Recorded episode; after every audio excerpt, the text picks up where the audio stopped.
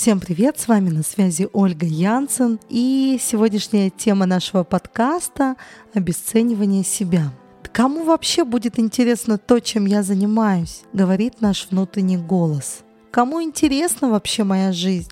Кому интересно смотреть на мои рестораны? Их тысячи по городу, думает наша героиня Индира и сама надевает на себя маску.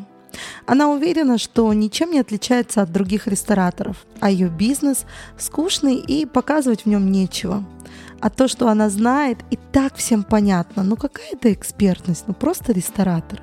Кто увидел в себе Индиру? Или своих знакомых, возможно. Просто делитесь, комментируйте этот подкаст. Люди постоянно оценивают все в своей жизни, в том числе и самих себя собственные достижения.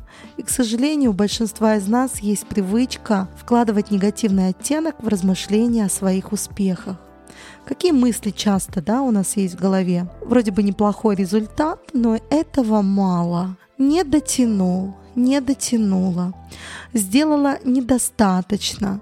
Нечего себя хвалить, а то расслаблюсь. Впереди еще много работы. Это было слишком просто, каждый так может. Сами того не замечая, мы раз за разом обесцениваем собственные усилия и победы, просто отмахиваемся от них. Интересно, что склонность к обесцениванию заложена в наших культурных традициях.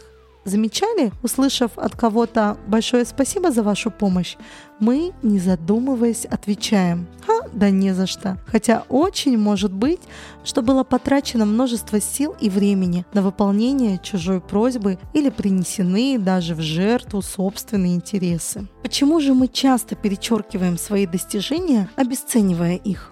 Это связано в первую очередь с тем, что в нашем обществе считается неприличным хвалить себя, ни публично, ни наедине с собой. Зато принято сравнивать себя с другими людьми, отмечая при этом собственное несовершенство. К тому же нередко мы слышим в свой адрес обесценивающие слова близких и принимаем их как само собой разумеющиеся. У всех такое бывает, ничего страшного. Ну, думаю, ты мог бы еще лучше. Ну, это было несложно, вот дальше труднее будет. Чего ты так стараешься? Оно того не стоит. И так далее. В результате мы чувствуем, что наш труд бесполезен и достижения недостаточны, и даже не стараемся бороться с этим ощущением. Наоборот, принимаем его как само собой разумеющееся. Казалось бы, ничего подобного не должны чувствовать люди, добившиеся хороших результатов в учебе или в работе, но нет, им тоже нельзя расслабляться, иначе окружающие скажут, он остановился или она остановилась в развитии и решил почивать на лаврах. Увы, осуждение ждет того, кто, добившись чего-либо значимого, успокаивается на достигнутом. Обесценивание крайне негативно сказывается на психологическом здоровье человека. Оно подрывает уверенность в себе, уничтожая представление о собственных возможностях. Человек перестает понимать, что может добиться хороших результатов, реально хороших, просто приложив адекватные усилия. Обесценивание имеет накопительный эффект. Со временем оно становится огромным и разрушительным. Это страшно, потому что может полностью пропасть желание что-либо делать. Чтобы противостоять опустошительной силе обесценивания, нужно придерживаться нескольких простых правил.